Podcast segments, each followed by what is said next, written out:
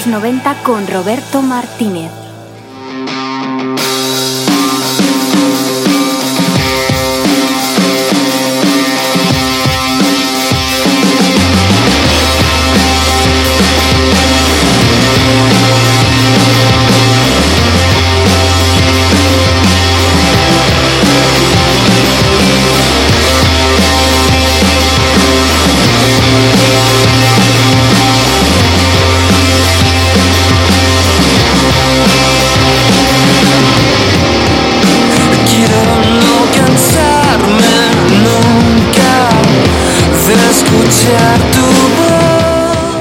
¿Qué hay? Muy buenas tardes. Sintonizas el 107.3 de la FM. Arranca Bienvenido a los 90. Recordar cuán solo estoy. Y lo hacemos hoy 15 minutos antes del horario habitual. Son las 6 y cuarto y estás aquí en Radio Utopía.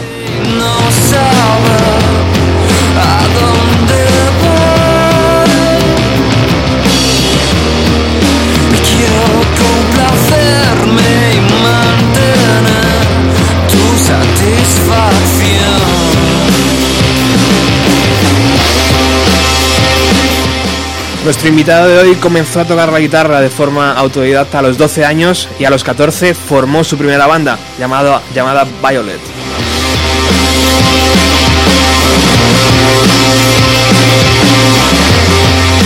Y también a los 14 le prohibieron asistir a un concierto del que a día de hoy seguramente todavía recuerda el que Smashing Pumpkins ofrecieron en el Festival de 1996 allí en Móstoles. Estamos hablando de Manuel Cabezalí, eh, vocalista, guitarrista y, alma, podríamos decir, en, un porcentaje alto de avalina.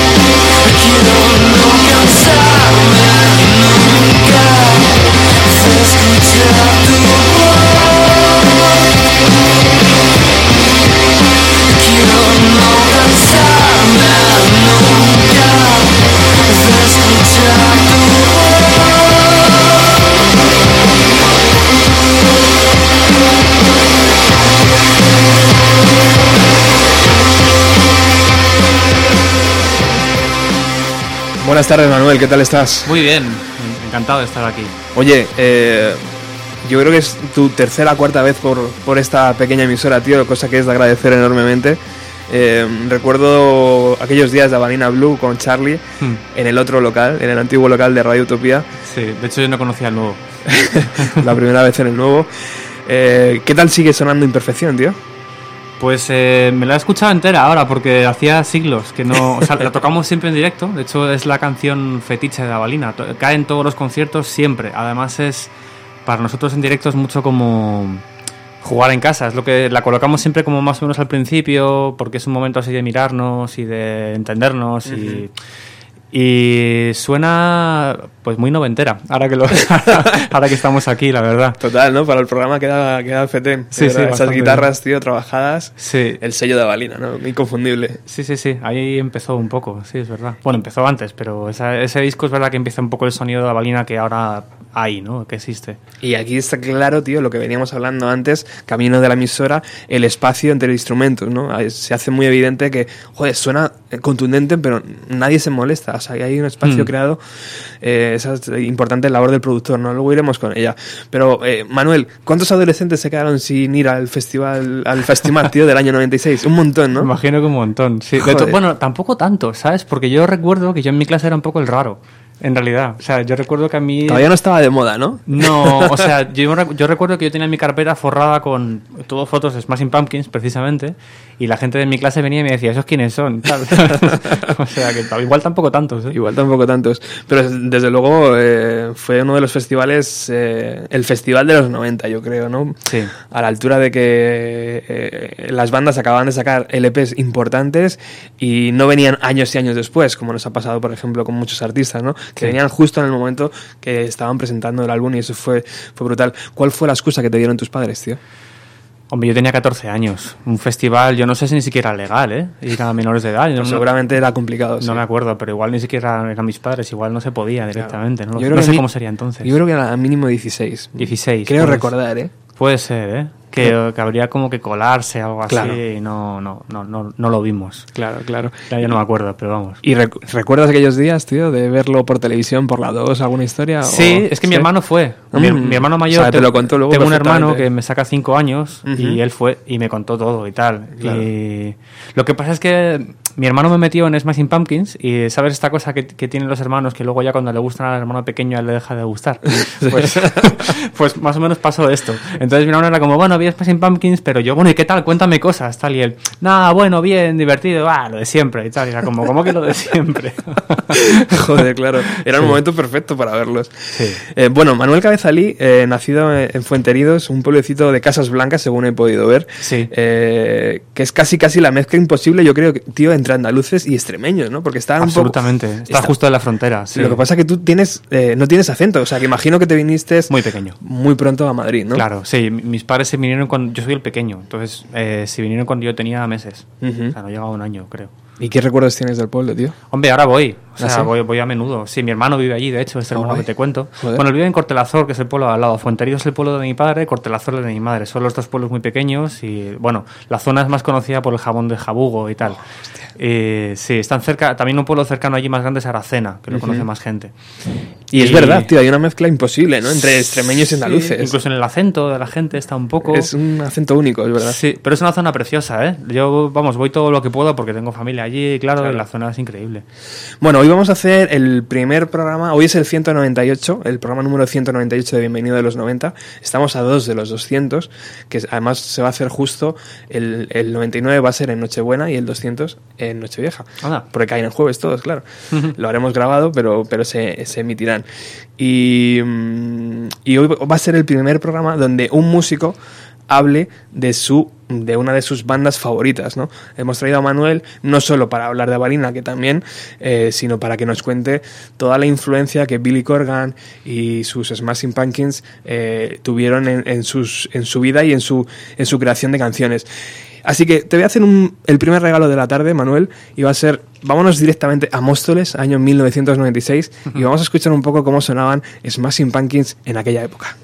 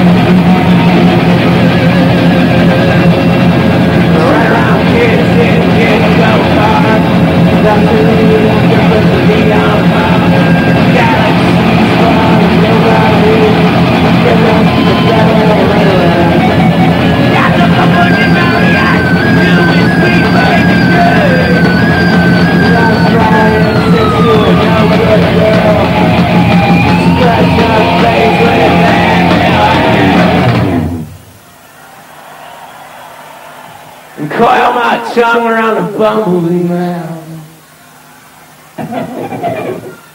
And I give it all back to you. I give it all back to you. I give it all back to you. Love, there isn't nothing I wouldn't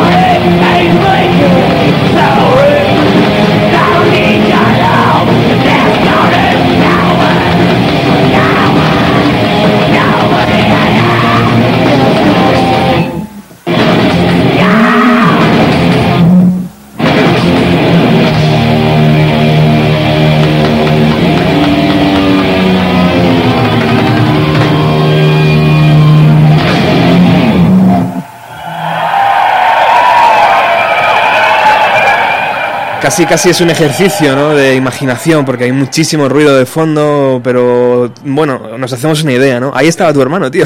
Efectivamente. Estaba pensando que esta canción en el disco dura unos 6 minutos y en directo, con lo rápido que la tocan, debe durar 4 más o menos. Toda hostia, es verdad, tío. Eh, increíble, ¿no? El festival del año 1996, tío. ¿Qué, hubieras dado? ¿Qué, darías hoy en día por, por, ir y, ver ese concierto tal cual? Con aquellos Smashing, con aquellos Race Against the Machine, con todos aquellos, tío. La verdad que si pudiera elegir algo, me gustaría ir ahora, no, no haber ido, sino ir ahora. Eh, hostia, pagaría mucho dinero, ¿eh? Ah, que sí. Sí, lo que pasa es que es imposible, ¿no? Pero Eso es un negocio, Creo que, que alguien tiene que montar. una máquina del tiempo que te devuelva al festival, ¿no? Claro. O al que sea. Ya, es verdad. Eh, es cierto que con... O sea, que ahora lo viviría con características espectacular. No solamente por las bandas, sino por el momento, ¿no? También eh, del, Claro. histórico, digamos, un Claro. poco aquí de la música del rock en España y tal. Para Sí. Madrid fue Sí. pelos verdes, tío, camisetas de, de un montón de grupos, eh, Sí. bermudas, ¿sabes? Todo, todo lo que veíamos de fuera de, de España, tío, de Inglaterra, de Holanda, de todos esos paisajes increíbles, Mm. de repente estaban pasando aquí. Bueno, haremos un programa especial sobre el festival de- de- del 96 porque ya toca hacerlo.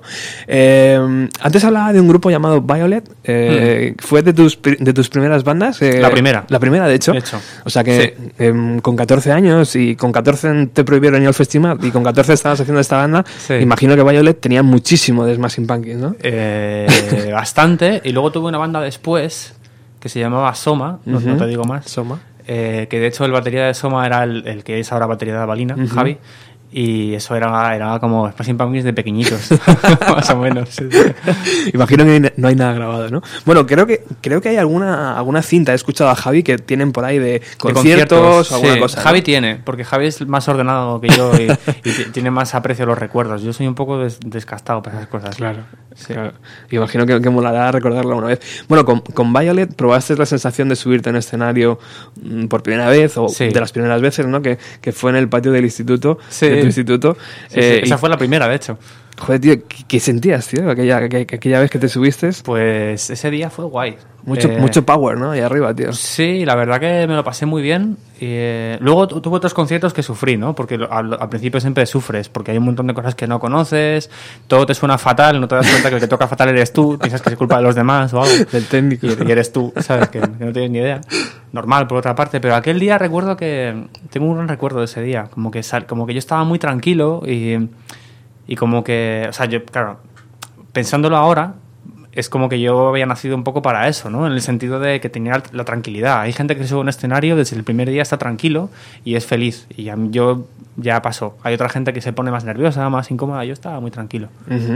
¿Qué guitarra utilizaste aquella, aquel día, tío? ¿Te Pues acuerdas la, ella? la conservo. Sí, tienes sí. todavía? Sí, sí. De hecho, hace poco la, la he restaurado porque tenía muchas cosas estropeadas.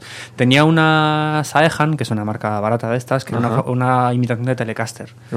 Eh, y la tenía pintada además, con una lunita, así muy al estilo Melancholy and the Infinite Sadness. Qué guay. De hecho, ahora la está usando mi mujer Nieves para componer. La tenemos en casa y la tocamos, de hecho. Vamos, yo, yo la sigo usando de vez en cuando así para componer y tal, y está ahí. ¿Y dónde la compraste? ¿Te acuerdas? ¿O dónde, En- dónde te la compraron? Sí, me la compró mi padre en el Adagio, tienda de música del Alcampo, del barrio del Pilar. Qué bueno, De la. Bogada, sí. Costó 29.000 pesetas la guitarra y el ampli, que era un ampli serie de 15 vatios. Qué bueno. Sí, tengo bastante memoria ya para muchas cosas, sí. Qué guay. Esa es una, la primera de muchas que han venido después, ¿no? Sí, luego ya vino la enfermedad sí, Claro. de las guitarras. De hecho, hace poco la he, la he cortado un poco porque, porque me he dicho que ya estaba bien, ¿sabes? La guitarra, los pedales. Bueno, los pedales es como los camioncitos, ¿sabes? ¿Sigue, sigue siendo la Jazzmaster la preferida? Sí, tengo dos, de hecho. Y estoy pensando en comprar una tercera. Sí, sí, Pero sí. no ibas a cortarlo. Eh, la enfermedad. Vendo otras guitarras y me Ah, compro. guay, guay. Es como Guay, limitar el número, ¿no? Decir, bueno, pues hasta aquí, ¿no? Claro. Pero bueno, sí, a ver, con Avalina, con el rollo este de que llevo afinaciones raras, al final estoy girando siempre con cinco, cuatro, seis guitarras, depende del día. Y, y bueno, la idea sería vender algunas o deshacerme y tal para comprar más Jazz Masters. Es, bueno, no sé, es. Es, es que en realidad es por no quedarte parado con el mismo equipo. Claro. Podría tirar perfectamente, pero es verdad que siempre mola como crecer, aprender cosas nuevas, probar otros instrumentos. Claro. Tienes que hablar con Lee Ronaldo, que, Ronaldo, que, las- que las Sí. tiene todas él, ¿no? Y, y Thurston Moore. Y todo. yo flipé. Esta gente A tiene- Youth les he visto varias veces en concierto porque han, han, han tocado cuando yo era más mayor. He, he podido verles.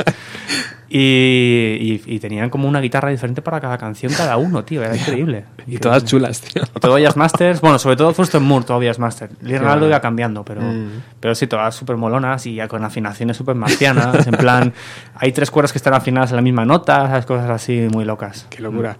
Bueno, después de varias formaciones, como has dicho, Soma, imagino que, que, que llegaste a, a Sugar Cane. Sí. Eh, de esta banda, eh, mm, la información que tenemos en internet es que fue eh, uno de los embriones ¿no? de, de, de Avalina, Sí. aunque mm, no, no estaba con la misma gente, pero bueno, fue una de las primeras eh, formaciones también más profesionales, ¿no? Podemos decir, ya un poco más dedicado a... Incluso grabasteis algo con Sí. decente que, que, a día de hoy se puede escuchar. Sí. De hecho, Manuel ha tenido la gentileza de traernos eh, un, un CD con canciones y yo he elegido eh, Kisses from Brazil, Ah, que, mira. que- que me, ha gustado muchísimo, tío, esa canción. Muy bien. Es, yo creo que es la pista 7, tengo aquí apuntada. Sí, es la siguiente. Eh, ahora nos comentas un poco esa canción y, Vale. y entramos en el universo Smashing Pumpkins que, que también tengo muchísimas ganas de, de escuchar. Pero vamos a, vamos a, a- a revivir a Sugar Cane, el- uno de los primeros proyectos de Manuel Cabezalí.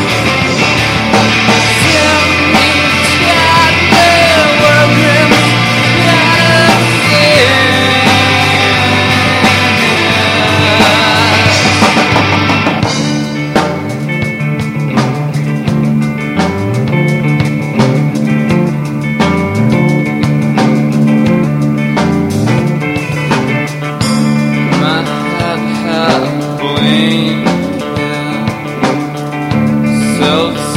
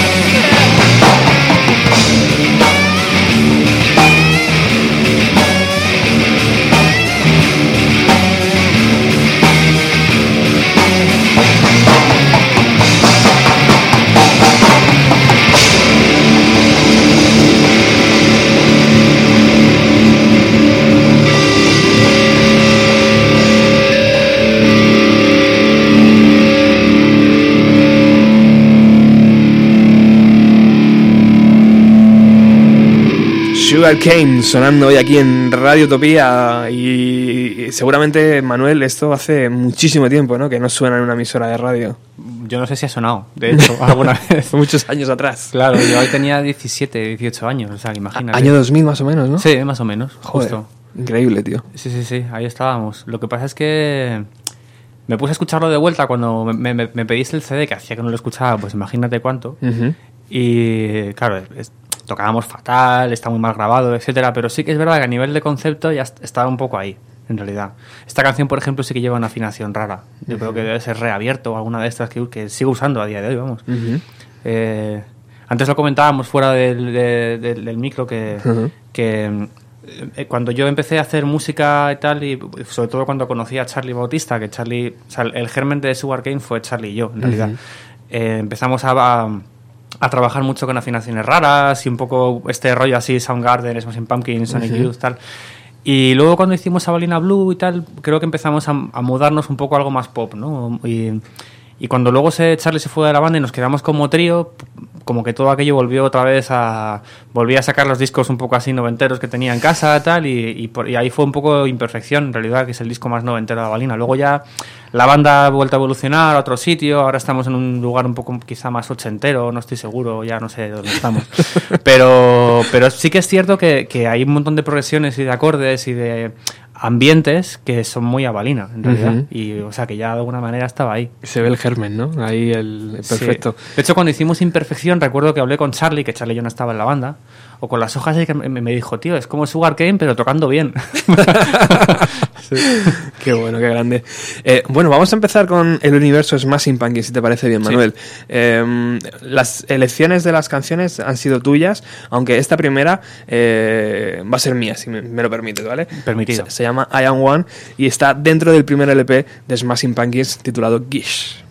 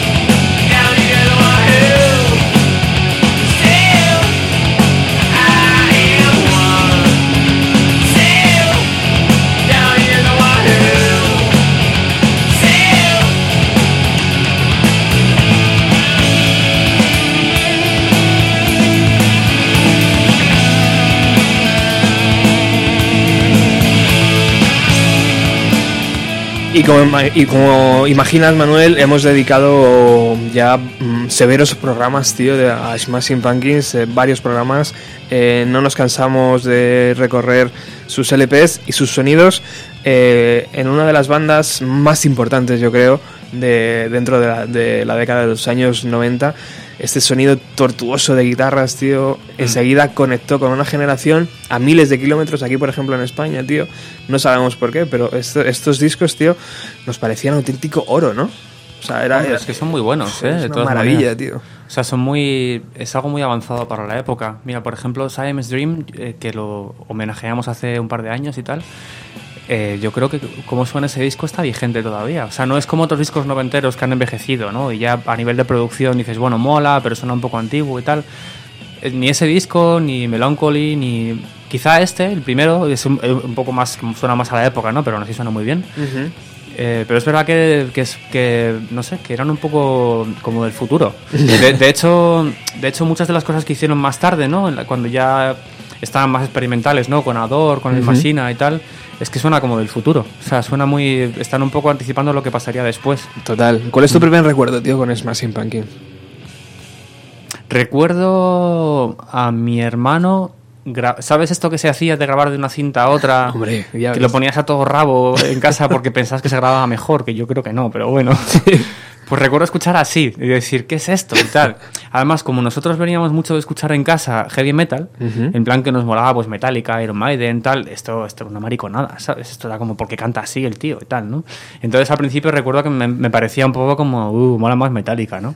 Pero luego ya la segunda vez dije, espera, esto mola y tal, y luego ya pues enganchado. ¿Y qué te enganchó? ¿La, la guitarra, tío, o la voz? O, o la música, no sé. ¿qué- qué te- Creo qué- que el contraste, fíjate. ¿Sí? El contraste entre la voz y, y la contundencia de todo lo demás.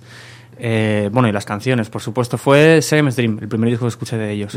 Y creo que el contraste. Había esa cosa tan. Por ejemplo, Siamese Dream lo tiene mucho, ¿no? La el muro ese de guitarras constante con la suavidad de la voz de Billy Corgan, que luego en Melancholy no era tan suave ya. pero, pero sí, era el contraste. De hecho, en Avalina hay mucho de eso. Contraste entre guitarras y voz, ¿no? Porque dicen que la voz grave, ¿no? Siempre dicen que las voces graves como que te atraen más, ¿no? A, a la hora del cantante o de dar un discurso, de los políticos, por ejemplo, ¿no? La voz grave como que centras más la mirada en la persona. Pero sin embargo, Billy Corgan, tío, es un es casi un gato, ¿no? Es Aullando ahí, tío. es un gato pisado, sí. Sí, sí, es- No tiene una voz bonita, en realidad. No tiene un timbre de voz bonita. Lo que pasa es que yo creo que sí lo usa bien. O sea, sí que es un tipo que transmite mucho y cómo canta. Exacto. Creo que también escribe muy buenas letras y, no sé, me parece un muy buen intérprete. Eh, desde cuando se pone tierno, consigue ponerse muy tierno, aunque da un poco de miedo a veces. y cuando se pone cuando se pone bruto es súper bestia. O sea, todo- toda la época, esta, lo que hemos escuchado antes del festival y tal, esos gritacos, tío. Mm. Hay canciones ahí que luego iremos, eh, escucharemos alguna que has elegido del Melancholy, tío, que yo creo que está escrita por el mismísimo diablo, ¿no? O sea, o sea, te hace sacarte los demonios de dentro, tío. Son, Sí. son canciones muy raras. Eh, vamos con las que has elegido tú. La primera, Tristeza, tío, de, Hmm. este, de este primer LP de, de Smashing Pumpkins. Eh, ¿Por qué has elegido esta canción? Me parecía que representa muy bien el sonido, o sea, un poco la primera época de Smashing Pumpkins del Geese y tal. para mí es como la canción que lo resume. Eh, de hecho, cuando hicimos el homenaje de este Smashing Pumpkins, hicimos dos bises que no eran del Siamese Dream. Uno era Tristeza y otro era de otro disco. Y un poco me parecía que era, bueno, aparte que es una canción que debe ser de mis favoritas de ese disco, pero como que resumía un poco el espíritu. Pues vamos a escucharla aquí en Bienvenido a los 90.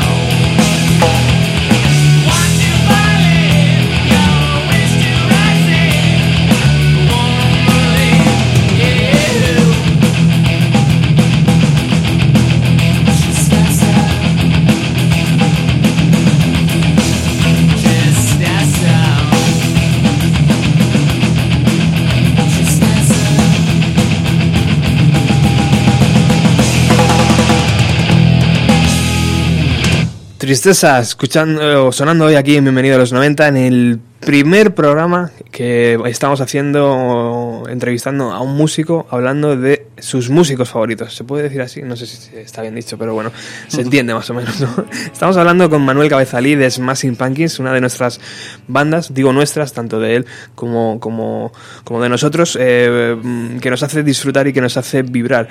Este es otro tema que Manuel ha elegido, llamado Snile, de este primer LP de, de Smashing Pumpkins. Un poco más tranquilo parece, ¿no? Al comienzo sí. Al comienzo sí. Pero luego se pone en la onda un poco. Luego se pone burro. También, ojo a, Ja- a- a Jimmy Chamberlain, ¿no, tío? El batería. Ya. En este disco se lucía mucho. Tenía mucho espacio, sí, había mucho, mucho de él, ¿no? Esa caja afinada tan aguda y tal. Es verdad. Ese rollo tan noventero y tal, pero sí, sí, sí, mucho. Vamos, era un monstruo el tío, sí, sí. Eh, el otro guitarrista, James Hija, eh, que te, te- te parece que estaba a la altura de Billy Corgan. ¿Quién, quién era el, el maestro guitarrero en, en Smashing Yo Pumpkins, tío? creo que era Billy Corgan. Billy Corgan, Yo creo ¿verdad? que de hecho los primeros discos las guitarras las grababa todas Billy Corgan, ¿eh? Mm. Eh, tanto como el Geese como Simon's Dream. Quizá ya a partir del Melancholy es cuando yo empiezo a escuchar cosas en discos que tiene pinta de que son más de otra persona, ¿no? Y son, son guays, de hecho, el tipo molaba. Pero esos guitarre, estos guitarreos tan... Yo, por ejemplo, Simon's Dream yo creo que se lo grabó entero Billy Corgan. Todas las guitarras. Yo, de hecho, si me apuras, creo que se lo grabo todo menos la batería. Increíble. De hecho, yo creo. Porque esa figura del Billy Corgan autoritario, tío, ¿es necesario en un grupo?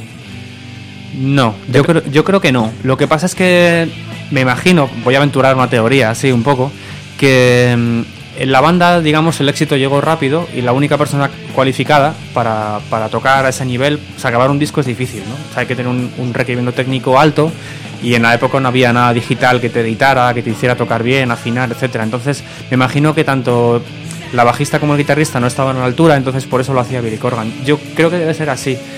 Eh, pero eso Claro. a día de no sé, yo creo que es un poco por esto. Eh, es la gente con la que se juntó en la adolescencia y era un poco lo que había, ¿sabes? Y Entonces- por eso él era un poco como el tío que controlaba todo porque era el que sabía, ¿no? Entonces el sonido no va en dirección, en tres direcciones opuestas, sino que va en la misma dirección, que es el que graba y el que, ¿no? Al final tira para adelante. Saco. En, Sí, el, sí, sí. en el local de ensayo tocas lo que, mm, lo que casi yo digo, ¿no? Porque al final si, si no tienes el mismo nivel, pues te, te- te arrastra, ¿no? Al final te arrastra el talento de, de, de Billy Corgan y yo, yo creo que eso pasó. De todas maneras, algo tenían que tener esos chavales, porque si te fijas ahora Billy Corgan está tocando con músicos muy buenos, pero ya no es lo mismo. O sea, es tocan tocan guay. De hecho, tiene un guitarrista buenísimo ahora y he visto algunos directos y la verdad que de puta madre. Pero ya no tiene, ya no, ya no respira igual, tío. Ya parece como que tocan demasiado bien, tío. No sé ¿Y, qué es. y qué banda respira igual, tío? Garden, por ejemplo, sigue teniendo los mismos integrantes. Eh, los mismos- pero, los- no, pero no es el mismo momento, en la misma edad. Claro. A ver, el último disco de Soundgarden a mí me gusta mucho, ¿eh? El Ujú. King Animal me parece Sí, que sí. tiene muy buenas canciones. Pero sí que, por ejemplo, los directos y tal. No tienen mucha energía, tío. pero también porque pienso que hay un cierto rock que pertenece a una época, a una edad, ¿sabes? Y yo mismo ya me pasa que hay canciones de antiguas que ya no puedo tocar igual, ¿sabes? Ujú. Y claro, no tengo por qué hacerlo porque no tengo una carrera tan popular como Smashing Pumpkins, ¿no? Pero si tuviera que hacerlo, para mí sería raro, emocionalmente. O sea, yo no sé si dentro de. Si cuando tenga mm, 50 años voy a estar tocando incursiones, ¿sabes? Ujú. Diciendo siempre que se trate de nueva habitación, ¿sabes? Es como, pues, quizá no, ¿sabes? Hay un momento para cada cosa, querré tocar cosas diferentes. Grabaremos, o sea, guardaremos bien este audio para dentro de unos años volver a traerte y decir, mira lo que dijiste. Eh, eh, pues sí, es verdad. O sea, estar anclado en los 90 para, para mí es un lujo eh, regresar todos los jueves a, a los 90, pero reconozco que para el que compone las canciones debe ser una ardua tarea salir al escenario y decir y que te digan Today. Ah, tío, eh, toca Today durante una década entera, déjame que toque las nuevas, ¿no? Sí, Algo solo- así, no sé. No solamente la. De hecho, yo creo que Billy Corgan debe estar especialmente trastornada con eso, ¿eh? Porque yo creo que el mundo no le ha. Digamos, cuando se separaron y luego volvió, el mundo nunca le agradeció quién, quién es y lo que ha hecho, ¿no? Y de hecho, Exacto. él lo dice, de hecho, en las entrevistas, ¿eh? ¿Qué pasa, sabes? Que sigo aquí, ¿sabes? O sea, a todo el mundo que lleva una carrera larga, la, la gente le, le homenajea, le dice, hey, tío, de puta madre, que sigas ahí y tal. Pero a mí la gente me da la espalda y tiene un poco de razón. Y sinceramente, está haciendo buenas canciones también. Lo que pasa es que no está tan vivo, no sé, no sé si igual todo ese conflicto. A mí los discos últimos de Smashing Pumpkins me gustan, unos más que otros. El último no me gusta tanto, el, an- el anterior sí me gustaba más, el Oceanía y tal. Pero no me he terminado de enganchar. Igual también el que ha cambiado soy yo. Eso también tiene sentido. Yo no sé si ahora, si yo escuchara esto que estamos escuchando ahora, diría, eh, me mola mogollón. Claro. Quizá no, o sea, esto pertenece a mis 14 años. ¿no? Claro, claro, claro. Bueno, imagino que es complicado, ¿no? Pero siempre, además es más Pumpkins, tío. eh, Felipe Couselo, que luego eh, entrará, eh, siempre nos ha dicho que Billy Corgan hacía lo, lo que la gente eh, no deseaba. O sea, la gente le pedía, haz otro Melancholy y hacía una cosa totalmente diferente como Sí. Ador, ¿no? Sí. Eh, yo creo que Billy Corgan al final en cada disco se autodestruía él mismo y, y- y renacía, ¿no? Otra vez.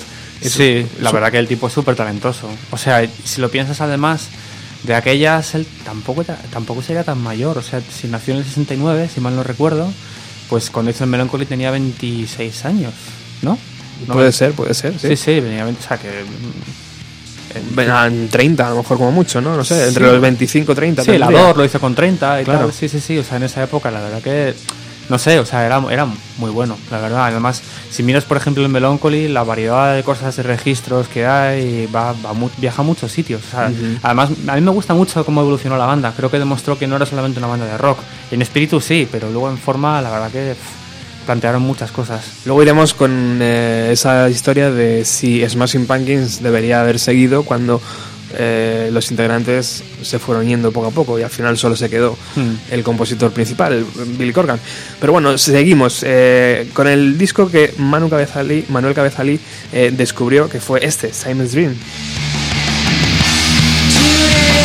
Y he elegido esta también, esta versión para eh, ponerla según estamos hablando, que es una versión que en las eh, ediciones posteriores de lujo que ha hecho mm, Billy Corgan y los Smashing Pumpkins ha rescatado y es esta Today, que es una mm, versión demo electrificada, un poco diferente a la que conocemos, eh, pero me hace eh, recordar también que ha sido extremadamente cuidadoso con las reediciones de sus LPs, tío.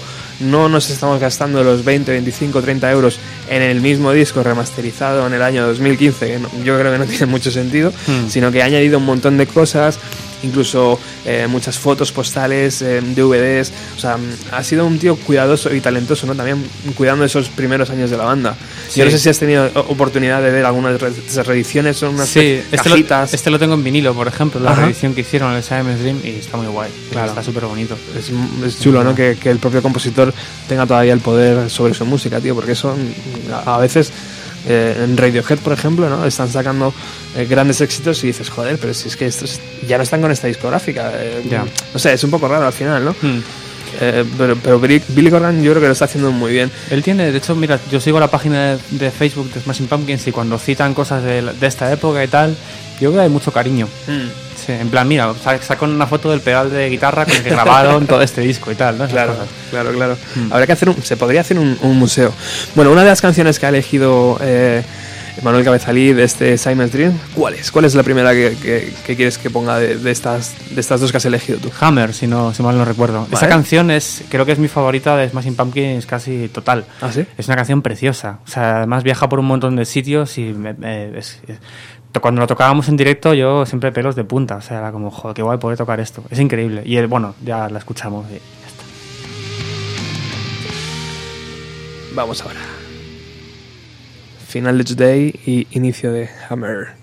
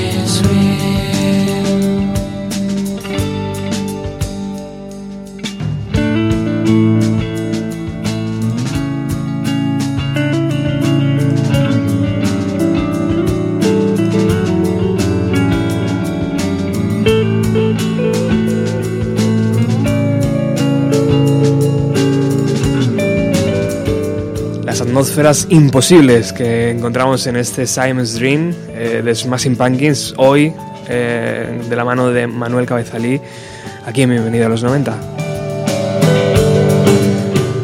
¿Es fácil tocar Smashing Pumpkins para un chaval de 14 años, Manuel? Eh, depende de qué canción.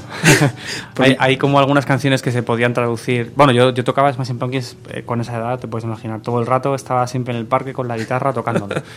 Eh, pero al final me las sacaba todas como podía. Si no hacía mis versiones para poder tocarlas y tal, ¿sabes?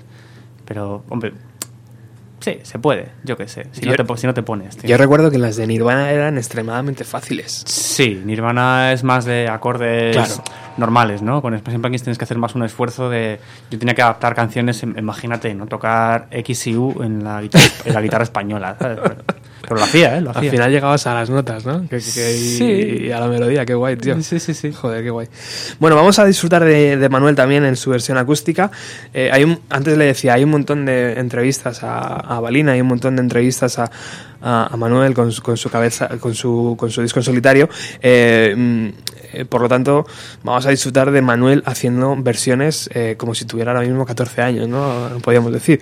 Eh, mm, haciendo versiones de Smashing Pumpkins. Eh, ¿con, con qué, ¿Con qué te atreves, tío? Voy a tocar 33, que es una canción de, del Melancholy. Pues vamos a ello. Muy bien.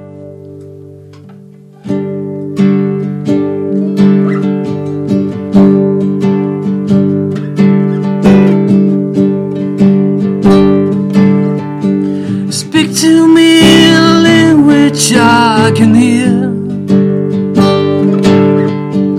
You mourn me before I have to go.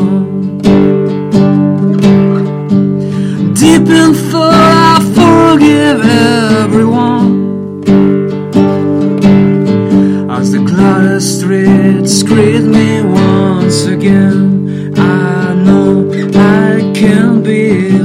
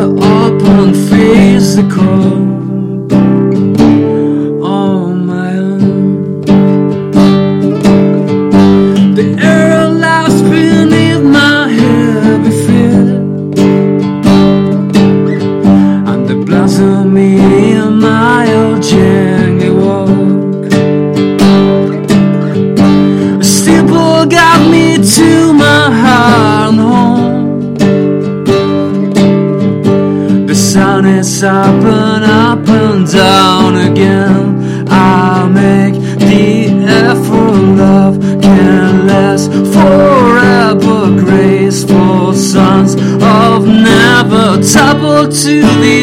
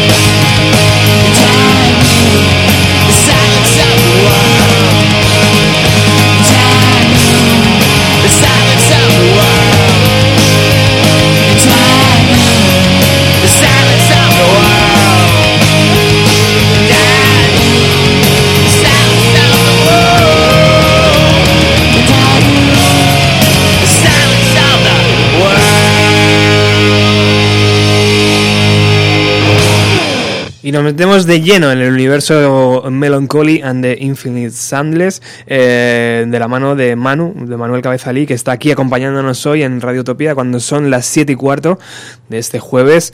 Eh, imagino que si estás en el coche estarás ya a puntito de pillar el atasco porque a estas horas son criminales eh, eh, tanto en Madrid como en Alcobendas, tío, y San Sebastián. Ya son pueblos grandes, ya son ciudades. Aquí hay un montón de gente.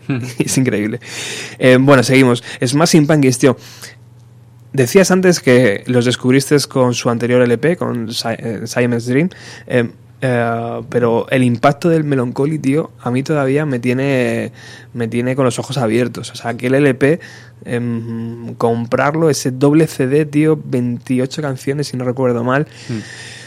Uf, fue digerirlo. Sí. Hostias, ¿eh? Aparte que era un disco muy arriesgado, no solamente por, el, por lo extenso, ¿no? que siempre es un poco suicidio hacerlo así, pero luego también a nivel de, de propuesta, ¿no? O sea, es que toca todos los extremos, desde lo más bestia hasta lo más cursi. Entonces es, es como muy, muy arriesgado, ¿no? Bueno, es que de hecho en esa época este señor... Es que luego sacó la caja esta, The Aeroplane, Es verdad, no sé de los singles. que cada single tenía cinco o seis caras B, ¿sabes? O sea, que en, en un solo año o dos produjeron, ¿cuánto? 60 canciones. ¿sabes? Y grabado, y, ¿sabes? una barbaridad. Y luego dentro de una de las caras B, de la de cero, había un tema que era todo bocetos mezclados, como 20 minutos de, de bocetos de 20-25 segundos, o sea, increíble. Sí. O sea, la cantidad de producción de, en tan poco tiempo, vamos. ¿Cómo, ¿Cómo se asume eso a la hora de escribir material? O sea, eh, imagino que Billy Corgan en su apartamento se pone a, a- a escribir la línea ¿no? que va a seguir su próximo LP. De repente se da cuenta de que un LP de 12 se le queda corto, vamos a hacer uno de 28. Pero no queda ahí la cosa, es que se fueron hasta 60 canciones en total que fueron eligiendo las 28 finales. Pero, Sí. ¿cómo se hace eso, Manuel? Eh, yo, la verdad que no lo sé porque nunca he tenido, no sé si la suerte o la desgracia de dedicarme exclusivamente a hacer canciones. O sea, he hecho canciones toda mi vida, pero siempre he tenido que compaginarlo con otra, otra ocupación, ¿no? Entonces no lo sé, pero sí que recuerdo épocas de mi vida, los veintitantos y, tal, que, que es- escribía muchísimo. Tenía como muchísima necesidad de hacer canciones y yo creo que eso se hace a partir de una necesidad vital. O sea, no hay otra, no hay otra forma porque realmente no, no hace falta escribir 60 canciones para Smashing Pumpkins. Aunque hubiera escrito 20 y elegido las 10 mejores, era suficiente, ¿sabes? Imagino que además, tío, si hubiera hecho eso, hubiera sido un Nevermind 2. Porque Sí. en, en el Melancholy tienes 12 canciones seguras, tío, que Sí. los- las 12 pueden ser single. O sea, que pueden ser ar- arrolladoras. Si las hubieran elegido, sí. Claro. Porque luego también está la elección de esas canciones, ¿no? Que, no que alguna se podía haber quedado fuera. De las que ahora conocemos como singles, Ujú. quién sabe si a lo mejor se hubiera quedado fuera, yo qué sé, Sí. alguna de las míticas, ¿sabes? Puede ser, puede ser. Puede ser. Bueno, vamos con una de las míticas que yo creo que saca los demonios que llevamos dentro. Es una canción titulada XYU, dura 7 minutos 7 segundos y empieza así.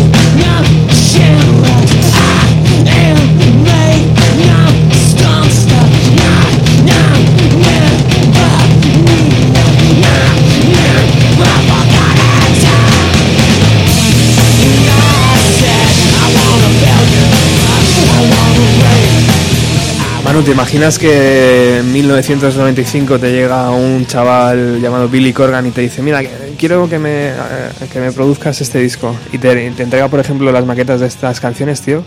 ¿Qué, qué pensaría el Manuel del 2015, tío? ¿Qué haría? Eh, ¿Te cagarías en los pantalones o, o tirarías para adelante como un campeón ahí? Las dos cosas. o sea, primero me cagaría y luego, y luego lo aceptaría, lo asumiría. En plan, esto es un reto. La, la gente tan talentosa me, me- me da mucho respeto, porque, claro, tú dices, a ver qué hago yo ahora con estas canciones, ¿no? O sea, te dejan todo en tus manos.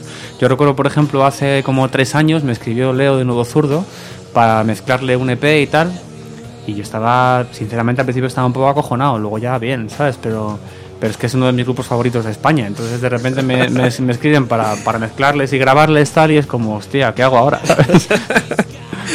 Imagino, tío, que, que el, el- la labo- labores de productor eh, importa muchísimo, ¿no? El, el trabajar con gente talentosa, pero cuando el tío que es talentoso, además, eh, también tiene nociones de producción, asusta un poco más todavía, ¿no? Porque sí, dices, "Hostias". se puede ver en tu contra, de hecho, incluso porque nociones de producción, cuando no son las suficientes, igual puede ser hasta peligroso. Sí. Eso hay que cortarlo rápido. Sí, yo creo que un productor es- está ahí para que te pongas en sus manos. Si, si, si le cuestionas tal, a mí me gusta mucho que la gente me sugiera, o sea, yo de hecho escucho cosas, ¿no? Eh, y aprendo también, o sea, hay gente que me dice, "Oye, yo creo que suena demasiado tal, o qué te parece si... Y yo estoy abierto, pero cuando ya noto que se- como que se me pone en duda es un poco raro, ¿no? Porque dices, supuestamente me has contratado para, Exacto. para confiar en mí, ¿no? Exacto. Y yo sé mucho más de esto que tú, porque yo he hecho muchos discos y tú igual has hecho uno en tu vida. dos. Claro. Porque Manuel, aquí donde le tenéis, aparte de, de ser el- la voz y la, y la guitarra de Avalina y bueno, otros instrumentos, y, aparte de defender su carrera en solitario, también ej- ejerce labores de producción desde hace ya muchísimos años. A, no sé, Botbin, tío, eh, Rufus, por aquí han pasado Árida también. Ah, sí. Eh, y todos hablan fantásticamente bien de la labor de producción de, de Manuel. De hecho, manuelcabezalí.es, ¿no? O punto com. Punto com, sí. Punto com. Ahí tenéis toda la información. Si queréis producir un disco, vamos, ni lo penséis y, y ya- y llamarle porque es apuesta asegurada. Eh, Gracias, hombre. Yo cuando junte ganas y talento, tío, también llamaré, te llamaré para ver si, si bueno. somos capaces de hacer algo. Eh, en, en- en el homenaje, en el concierto homenaje, tío, que tuve la enorme satisfacción de vivir al lado de tus, de tus padres, eh, de, de Smashing Pumpkins, sonó una canción también de este de este Melancholy, que no teníamos eh, ni idea que iba a sonar, pero que Hmm. lo hiciste en los bises, Sí. que es Porcelina of the Vast Oceans. Eh, ¿Cómo tuvisteis, tío, los bemoles de decir, "Oh, vamos a hacer esta, tío? Pues eh, hoy justamente me estaba acordando de cómo, cómo se nos ocurrió. Estábamos pensando en los bises y yo propuse Tristeza, ¿no? La del guis. Y luego creo que Ignacio, el que era antes bajista de Balina, dijo, "Ah, no hay huevos. La típica frase que en España hace que todo funcione. no hay Exacto, huevos, ¿no? exacto. A tocar el, eh, este, este tema, ¿no? Y, y fue como, por supuesto que sí, esta canción es preciosa y si nos hemos metido a hacer el Siamese Dream entero, pues ya tenemos todos los huevos necesarios para hacer lo que haga falta, ¿sabes? Sí, de hecho, la otra opción era tocar esta, X y U. Oh. Lo que yo había pensado. Lo que pasa es que yo todavía no, no estaba tan entrenado con, el- con, con gritar y ser tan agresivo en el escenario, que es algo que luego he practicado más con Avalina en este último disco de Islas, Islas de Cemento, que tenemos un par de canciones que, que son un poco más de esta onda y que yo me he puesto a gritar y últimamente lo estoy haciendo en los conciertos y me está molando, ¿no? Qué guay. Pero en la época todavía estaba un poco inseguro, decía, hostia, si de repente ponerme a cantar esta movida, ¿sabes? Es un poco... Claro, claro. Pero igual un día lo hacemos, ¿eh? Porque yo creo que ahora me siento capaz, la verdad, Joder, qué bien. de hacerlo. Sí. Molaría, tío. Sí. Bueno, de hecho yo viví emocionado el concierto, ya te digo, tuve la suerte de colocarme al lado de, de- de tus padres y, y es una auténtica, lo decía antes también a micro cerrado, ¿no? que, tus padres estén delante de- del escenario, imagino que a ti te tiene que dar también una energía brutal, ¿no? Sí, mis padres vienen a todos los conciertos de Avalina, a todos los míos, a todos los de todos los grupos que produzco siempre que pueden, Qué a bueno. todos los de mi mujer, a todos los de mis amigos, están en todas partes. Brutal. Sí, sí, sí. Bueno, vamos a dar paso a Felipe Couselo, que hoy no ha podido venir. Tenía muchísimas ganas de venir al estudio para compartir este rato de radio con, contigo, Manuel, eh, pero nos ha mandado un mensaje de audio y suena así, mira. Buenas tardes, Roberto, Manu. Yo no sé vosotros, pero a mí me ocurre una cosa con, con muchas de las eh, bandas y artistas de esos que consideras los, los favoritos, los, los más tuyos, que es lo siguiente. Me encanta comprobar cuando aparecen esas canciones que funcionan como, como una declaración de principios, como un alegato a favor de la individualidad eh, rabiosa del artista. Y en el caso de Smashing, que es, eh, hizo una de las bandas pues, eh, más definitivas en ese, en ese sentido, Billy Corgan creo que nos dejó al menos dos, dos canciones concretas. Sí que hizo un buen puñado con, con frases concretas que, que, te decían exactamente cómo era, cómo era él. Hay ciertas cosas de Tonight Tonight o de, o de 1979, por ejemplo, de Spaceboy en, en, el aspecto autobiográfico que están ahí, pero hay dos canciones, quizá dos de mis favoritas de Smashing, que funcionan precisamente como eso, como un alegato de, de las rabiosas eh, circunstancias eh, personales de Corgan. En primer lugar, esta es una que le escuché también tocar a Manu Cabezal y a Balina, que es eh, una que estaba en Siam's Dream y que se llama Mayonnaise. Es una canción tremenda en casi todos los sentidos. Una canción que funcionaba como un collage autobiográfico de ciertos puntos de la vida de Billy Corgan y de todo lo que le pasaba por la cabeza alrededor de esos puntos. Él, recordando ¿no? ese, ese momento, habla de cómo las, las palabras parecían surgir eh, fácil al principio, luego eh, se, se, quedó en blanco, no, no podía continuar y empezó a, colocar casi frases eh, que parecían puestas al azar y a, llegar a un todo. Lo mismo a la hora de, ir grabando versiones, editando, añadiendo, quitando partes. Aquello fue muy complicado para él. Todo se llama Dream, fue bastante complicado, pero esto fue uno de los mayores obstáculos. Al final acaba llorando no solo por sus circunstancias eh, de autobiográficas en el sentido pues sentimental o, de soledad, sino incluso familiar. Junto a, su familia, hasta su madre desfila por esa letra. En cualquier caso, luego nos vamos a encontrar eh, en el siguiente disco, en Melancholy, un tema como es Muscle, que es un tema que él eh, definía como muy pegado a, al, eh, al, toque Lennon en, en, en, en, un piano, que es cuando la, la interpretó por primera vez, o la, la, empezó a bosquejar. La canción Lennon y Big Star, la tremenda banda Big Star y, el bueno de Chilton, ¿no? Para, para sacar esa, esa influencia que, que faltaba. Ambas canciones, tanto Mayonnaise como, como Muscle, funcionan muy bien porque como digo, aglutinan eh, vivencias, y eso se nota, y aglutinan sobre todo una serie de frases que yo creo que definen la esencia de Smashing. Eh, por ejemplo, fijaos, por un momento en, en Mayonnaise, tú tienes eh, cómo va, cómo hablando, sobre todo hacia el final de la canción, eh, habla de todo lo que ha perdido, lo que no sabe si ha ganado, sobre lo, supuestamente guay orgulloso que era para no ver las cosas y eh, lo, lo, mayor o lo maduro que ya es ahora para, para darse cuenta de algunas y entiende que lo único que le quiere gritar al mundo es que él solo quiere ser el mismo y nada más, y en el momento en que pueda serlo, lo será. Esto tiene su réplica en, en, en Muscle. Yo creo que en, el siguiente disco, aquí saca esta canción, este Muscle, en el que habla de un montón de cosas, habla de un montón de sensaciones, eh, ya en un sentido quizá más uh, universal, cósmico, estas cosas que le dan a Vinnie Corgan a veces, ¿no? Y, y empieza a hablar, eh, primero arranca diciendo que, que temía ser normal, como, como el resto del mundo.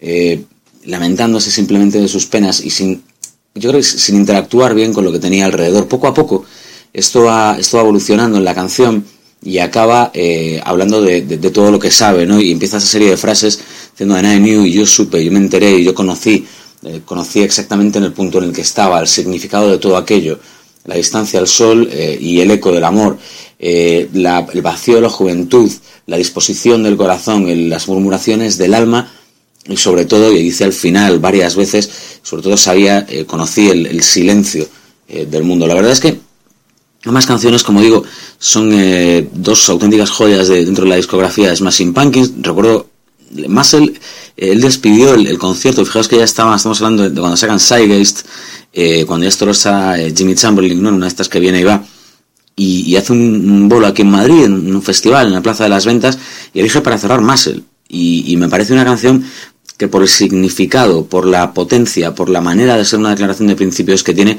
eh, explica muy bien eh, cómo es Billy Corgan.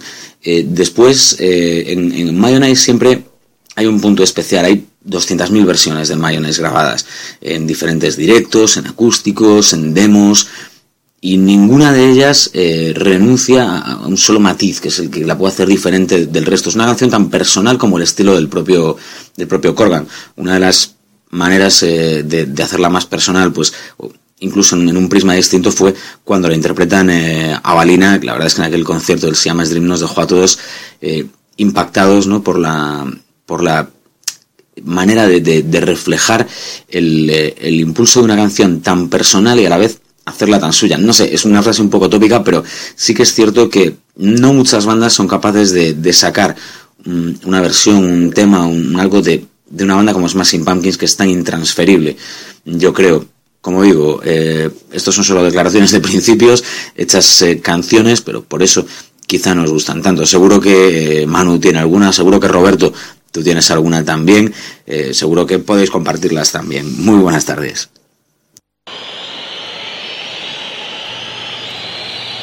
Bueno, ahí teníamos a Felipe, que como sabéis es eh, amigo del programa y que cada dos por tres eh, se pasa por aquí y para nosotros es un verdadero placer. Y como puedes comprobar, eh, Manuel es un verdadero fans también. Es Fan. curioso porque Master la he elegido yo y Mayonnaise era la segunda que hubiera elegido de Simon's Dream, de hecho.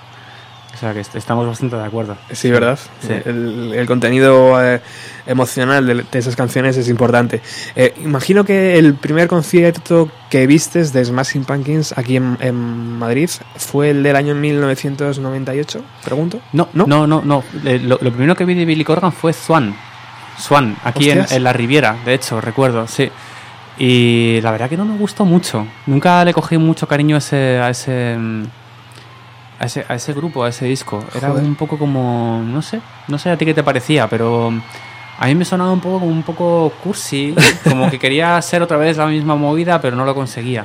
Pues fíjate, el otro día me encontré con ese LP, con el primero, que era como un destello de- multicolor, creo que en la portada. No recuerdo Sí. muy bien cómo era ahora mismo. Me lo puse, tío, en la cadena y, y me gustó. No sé, me gustó.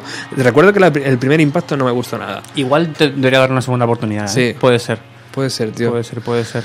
Puede ser. Mira, vamos a escuchar el concierto eh, de- en el Palacio de los Deportes el día 8 de noviembre del año 1998, cuando Smashing Pumpkins habían sacado Adore, ese LP electrónico mm, rockero eh, con muchísimas influencias, y nos sorprendían con este inicio de concierto, que también es una de las canciones que ha elegido hoy Manuel.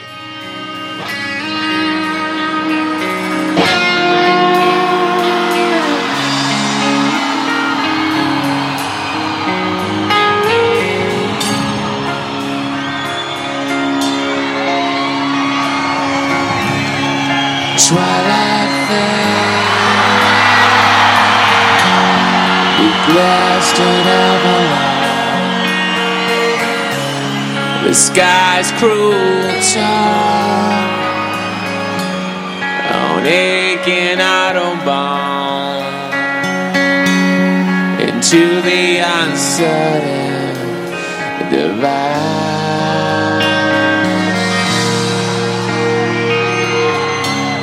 We scream into the last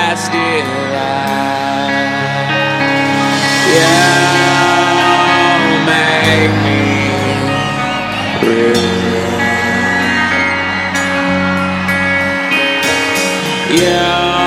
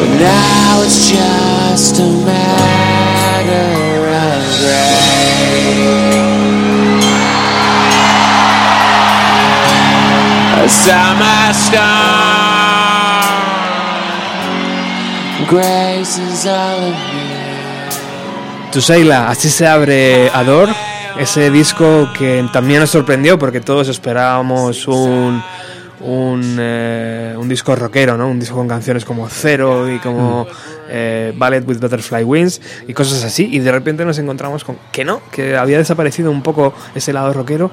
Y, y bueno, también el batería había si- había sido expulsado, que eso para una banda imagino que es como quitarle, como cortarle de raíz, ¿no? Muchísimas cosas Mm. que te proporciona el batería. Entonces el sonido evolucionó hacia otra cosa que en un primer momento nos pareció un poco raro. A mí luego me ha, me ha encantado y hay canciones brutales en ese LP. eh, pero desde luego ya Smashing Pumpkins se dirigía hacia otro camino, ¿no? Sí. Ya se, se alejaba un poco Sí, de fue un las... punto de inflexión muy grande, desde luego. ¿Cómo, ¿Cómo recuerdas aquel Ador, tío? Pues me quedé también así un poco como tú, con el culo torcido un poco. Pero luego muy bien, ¿eh? Es un, es un disco que me ha, siempre me ha gustado mucho. Creo que tiene canciones súper bonitas. Y creo que, que, que era necesario, ¿no? Que él también hiciera esta cosa de reinventarse. Luego con el siguiente disco, con el Marchino, lo volvió a hacer y también es un disco muy bueno. Que lo que pasa es que el tiempo no lo ha tratado muy bien ese disco, quizá porque ya estaba en una época de menos popularidad, ¿no? Pero yo sí lo escucho muy a menudo, me parece un disco también de esos discos del futuro, ¿sabes? Por cómo suenan y tal. Eh, pero vamos, en este disco hay unos temas increíbles. Y había pasado por el medio, yo creo, algo importante, ¿no? Que eh, en 1997 eh, Radiohead eh, sacó OK Computer, ¿no? Eso, Sí, es verdad. quieras que no, influyó, ¿no? Al resto de LPs que salieron en, en años posteriores, Sí, ¿no? hubo cosas, por ejemplo, en el 98, si mal no recuerdo, sacaron Portishead, su primer disco. Y también PJ Harvey sacó este disco suyo que creo que se llamaba Is This Desire, que era también un poco más electrónico y un poco más. Como que estaba un poco ahí en el ambiente, ¿no? Mm. Digamos. Y era como el nuevo sonido, ¿no? Que se Sí. estaba ahí trabajando. Eh, Manuel, tú que has salido muchísimo fuera de España, tío, ¿cómo se trata a un... Bueno, no sé si has tenido oportunidad de conocerlo, pero ¿crees que hay diferencia al tratar a un músico fuera de nuestras fronteras? Eh, Francia, Inglaterra, Berlín, eh, a, a cómo los, los tratamos, cómo os Mm. tratamos aquí. ¿Crees que hay, que hay una sutil diferencia? O, Mm, o- ¿Sabes lo que pasa? Que siempre que he salido a tocar fuera de España, siempre ha sido, siempre era como el artista, ¿no? Siempre he viajado en calidad de artista, con lo cual todo el mundo me trataba muy bien. Pero yo creo que, que, por ejemplo, si alguien de fuera de España viene aquí, también se le trata bien porque es el artista. Entonces, no puedo ser objetivo con esto. O sea, yo cuando he tocado por ahí, he tocado en algunos lugares de Europa, he tocado sobre todo en Latinoamérica y tal, y siempre, pero claro, tocando en Latinoamérica con Rusia en Red o con Cristina Rosenminge, eres la estrella, claro. Entonces, no sabría decirte. Sí que es verdad que, que yo noto mucho una cierta cultura musical, mm, vamos a decir, superior, ¿no? Fuera, o sea, en otros lugares de Europa, sobre todo a medida que viajas hacia el norte. Sí, sobre todo lo que es el pop y el rock es- está como más enraizado allí y de alguna manera es más habitual. Pero, porque es cultural, o, es, o sea, es algo que ellos defienden porque siempre lo han tenido. o- Yo creo que sí, que es más de ellos. En realidad, si lo piensas, toda esta música se ha hecho siempre en inglés y nosotros lo que estamos haciendo al hacer en español es un poco importarla y darle un poco nuestro sello, hacer nuestra versión y eso es un poco lo interesante, ¿no? Es como nuestra variación de, de esta música, pero en su origen es anglosajón, claro. Pero mucha gente de así me dice, sí, tío, pero es que con el flamenco tampoco se le da bola en España. O sea, no hay, Hmm. no hay programas de flamenco, ¿sabes? No hay programas. Hay de- poca cosa, sí. Sí, o sea, es como que. Quizá porque el flamenco es una cosa muy específica. O sea, no es tan popular. O sea, sí en algunas zonas, ¿no? De España, pero a nivel de la provincia y tal, quiero decir, perdón, de la península, bueno, de. España global, quizá es una cosa un poco más específica de, no sé, estoy aventurando teorías, ¿eh? Tampoco lo tengo esto muy claro. Ya. Yo siempre he tenido la idea, tío, de que fuera crear una. mm, como el movimiento de Seattle, como el movimiento eh, en Londres en los 70, era mucho más fácil, tío, que aquí en Madrid. Aquí en Madrid tenemos muchísimas bandas, incluso pienso que en Barcelona es mucho más fácil, no sé. Hmm. Aunque luego hablando con gente de Barcelona me dice, coño, yo pienso lo mismo de Madrid, Sí, es ¿sabes? Es como. A mí me ha pasado también esto, sí. Y, pero no sé, o sea, hay, hay grandísimas bandas, tío. Maika Makowski, por ejemplo. Sí. Es una bendición tenerla aquí, ¿no? Sí, O sea, de hecho eh, es como de otro planeta, un poco ella. Sí, sí, sí. Hay que defender ese tipo de cosas, tío. Y sin embargo, no somos capaces, tío, de tener lo suficiente tirón de ventas, ¿no? Yo creo que al final se traduce todo en eso, en que un disco vende y la revista vende y la televisión que te pone en este momento sube la audiencia y el programa y tal, ¿no? Yo a veces pienso que tiene que ver con una especie de educación musical que no tenemos desde pequeños. Como que de alguna manera la gente no está como muy musicalizada, ¿sabes? De hecho, fíjate, ahora creo que han quitado la música. No, no estoy muy enterado de todo este rollo, pero creo que va un poco por ahí, ¿eh? Como que la gente, la música la tiene como un entretenimiento, digo, la gente un poco Ujú. del gente media, ¿no? No, Ujú. no la gente como nosotros que somos melómanos enfermos, sino Ujú. el resto de la gente, ¿no? Eh, creo que va un poco por ahí, que ven la música como una especie de entretenimiento, de consumo, igual que pues en el cine pasa parecido. O sea, el cine de autor en España, el cine personal, no siempre está un poco en ese nivel underground y, Mm, y las, las películas que, que tienen presupuesto siempre son películas para un público mucho mayor, Mm. con muchos más clichés, ¿sabes? Y yo no dudo de que los directores podrían ser mucho mejores, pero al Mm. final me encuentro mucho con esto. Y en la música es parecido, o sea, tú para llegar a un público mayoritario al final tienes que recorrer a, a muchos clichés. Lo que pasa es que también pienso que eso un poco está cambiando. Lo que pasa es que es un cambio muy, muy despacio. Pero mira, el otro día que estuve viendo a Vetusta Morla en el Palacio de los Deportes pensaba, esto no es tan cliché ya, ¿sabes? O sea, estos tíos no... Están haciendo sus canciones con su rollo, sus letras bastante crípticas, ¿sabes? Y es verdad que es una música coreable y tal, pero es música personal. O sea, esto ya no, es- no está prefabricado, es de ellos. Entonces, bueno, igual estamos presenciando algo histórico. Lo que pasa es que todavía no lo sabemos. Claro, claro, estamos en, justo en ello. Guay. Bueno, vamos a, a seguir disfrutando, estamos llegando ya al final del programa, vamos a seguir disfrutando de un poco de Smashing Pumpkins y, y de Manuel con su guitarra que ha venido eh, hasta aquí, hasta los estudios. ¿Qué va, ¿Qué va a sonar, Manuel? Voy a tocar Stan Blaine, que también es de Melancholy. Perfecto, pues vamos a ello.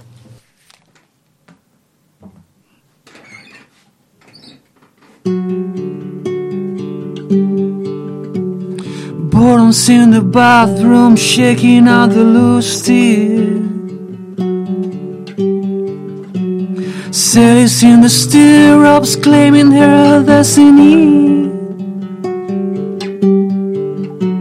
And nobody nowhere understands anything about me. And all my dreams lost at sea. Jack it up, Judy, set your heart alight. Mayfair, mistress of the satellites. May spend youth faking up a rampage to hold up the real slaves paid off instead.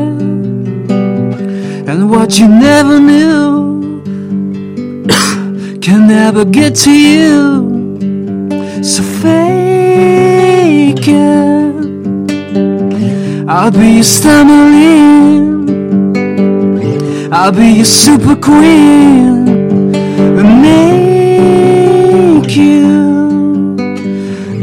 Jukebox fuck up, hanging around the drugstore. No matter what you say, he will be back for more. Mommy's in the manger with the little kids.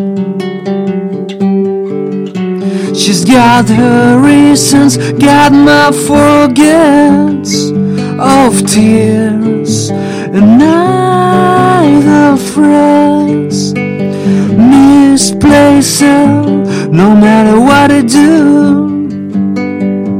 They can't get to you, so fake it. I'll be your stumbling. I'll be your super queen.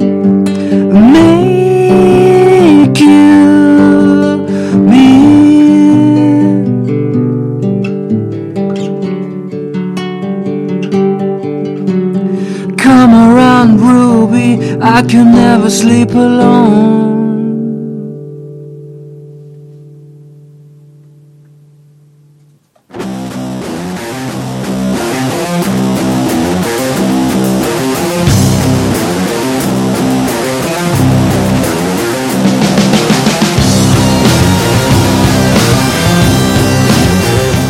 Sintonizas el 107.3 de la FM, estamos escuchando Bienvenido a los 90 todos los jueves de 6 y media a 8 de la tarde.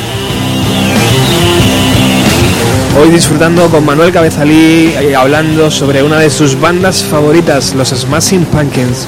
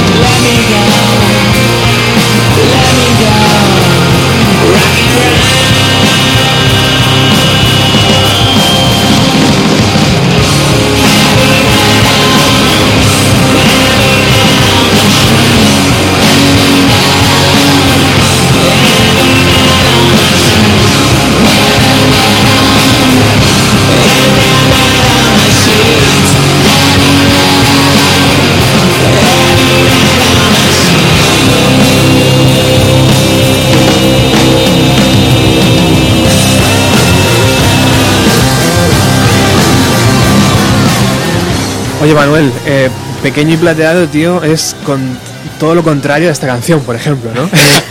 Sí, absolutamente, pero yo creo que, que los extremos tienen sentido entre sí, ¿no? Se, o sea, se complementan un poco. Aquella, aquel disco, imagino que, que necesitabas quitártelo encima, ¿no? Había muchas composiciones Sí. eh, baj- bajas de revolución, pues se puede, se puede decir, ¿no? Sí. Que entraban, que entraban muy bien en ese primer trabajo en solitario. También era eso, canciones que no podían ir a balina, que yo quería que fueran como así de desnudas. Y luego también la necesidad de hacer algo completamente distinto. Y, y, por ejemplo, la gira que me hice solo con mi guitarra, con esta guitarra española que tengo aquí, eh, era importante cuando estás acostumbrado a tocar con bandas y hacer rock y tener volumen y tal, eh, de repente y tener como solo tú, tu guitarra, ningún pedal, nadie más, como y afrontar un concierto así tú solo, ¿no? Y la verdad que el primer día estaba acojonado, ¿eh? Pero salió bien, salió bien y la verdad que aprendí mucho. También aprendí al final que, que mola más tocar con gente, que es más divertido, porque tienes, compartes. La experiencia compartida no es como estar ahí tú solo, pero fue parte de un aprendizaje. Y de hecho, esa, esa vía de cabeza salir la tengo abierta para el día de mañana hacer alguna otra cosa que no pueda encajar en la balina o lo que sea, pues lo hago Ujú. por ahí. Qué guay. O sea que de momento está latente, está ahí. Sí, esa puerta se ha quedado abierta y Se ha ya, ya sé que se puede hacer, así que tengo la libertad de hacerlo cuando quiera. ¿Y con la balina? Pues mira, estamos ahora componiendo canciones para grabar un siguiente disco para después de verano, que saldría pues a principios del año 2017. Ujú. Es un poco la idea. Estamos ahí todavía juntando ideas, tal. Me he comprado un par de teclados, estoy ahí probando, tal, tocando, Oh. poniendo así dedos, así, tal. un dedo, pensando. Creo que mis récords son cuatro dedos a la vez, pero, pero bueno, está, es- es- estoy ahí experimentando, estoy jugando. Creo que es importante. Nosotros con la balina no somos tan de rompernos y destruirnos como los Smashing Pumpkins, pero sí que en cada disco nos gusta como probar, incorporar una pequeña cosita, ¿no? Con Ujú. ese cemento fueron las letras de mi hermano, con, con, con H fue, en fin, hemos ido como que cada disco incorporando cositas y creciendo poco a poco. Qué guay.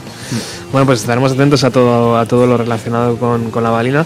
Eh, antes hablaba contigo, y ya para despedirnos, que viví de forma no orgullosa, porque yo no tenía nada que ver con el proyecto, pero cuando todo el mundo, Radio 3, Mundo Sonoro, Rolling Stone, Rock Luz, eh, todas las revistas, todos los medios de comunicación importantes de este país hablaban de balina, tío, de, de, de ese... mm, de esa escalera hacia el cielo, ¿no? Que parecía que, que estabais subiendo. Mm, me encantó, tío, porque recuerdo abrirte la puerta de la emisora antigua y que me entregaste este CD y eras eh, súper amable y todo era tan cariñoso con, con el programa, con aquel programa que nadie escuchaba, yo creo.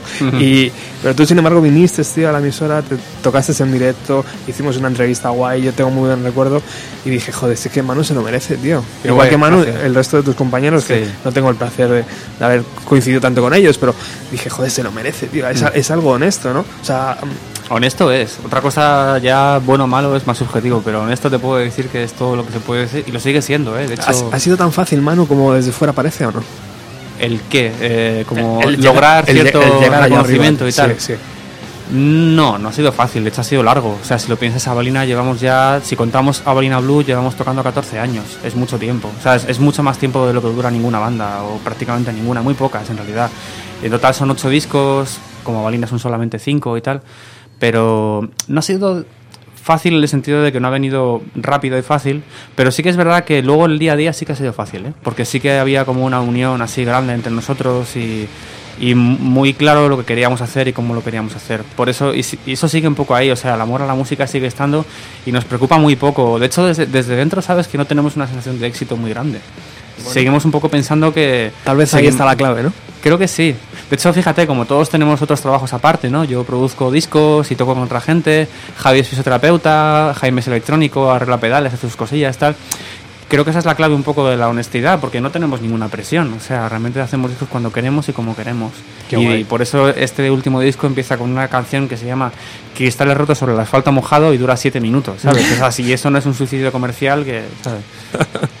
Has conocido a muchísima gente, ya imagino, ¿no? En este camino, tío. Sí, ¿Sabes identificar exactamente la gente que dices, "Mm, mm, ya te veo venir a ti, o la gente que es honesta y que te dice, joder, es que al final Sí. te hace- no, no- no te haces colega porque no convives el día a día, pero tienes cierto cariño y respeto. Se ¿no? nota enseguida. Se nota, o sea, ¿no? yo noto mucho la gente que está ahí porque realmente ama la música o la gente que está ahí porque piensa en el éxito.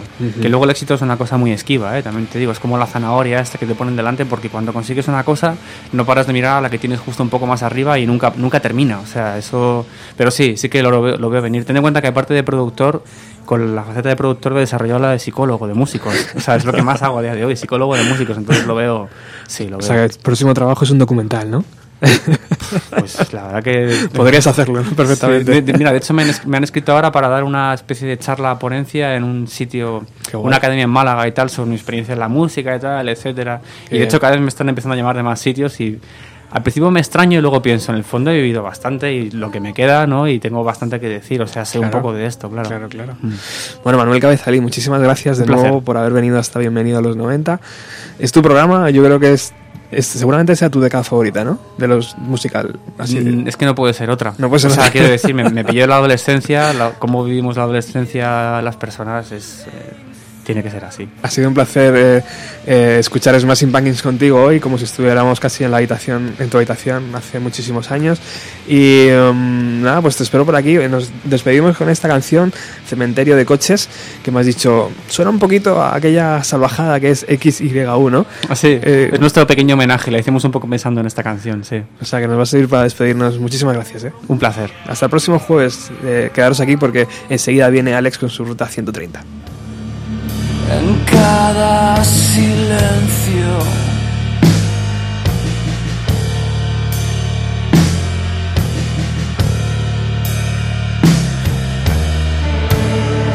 Vendiendo mi salud en la carretera para yacer contigo.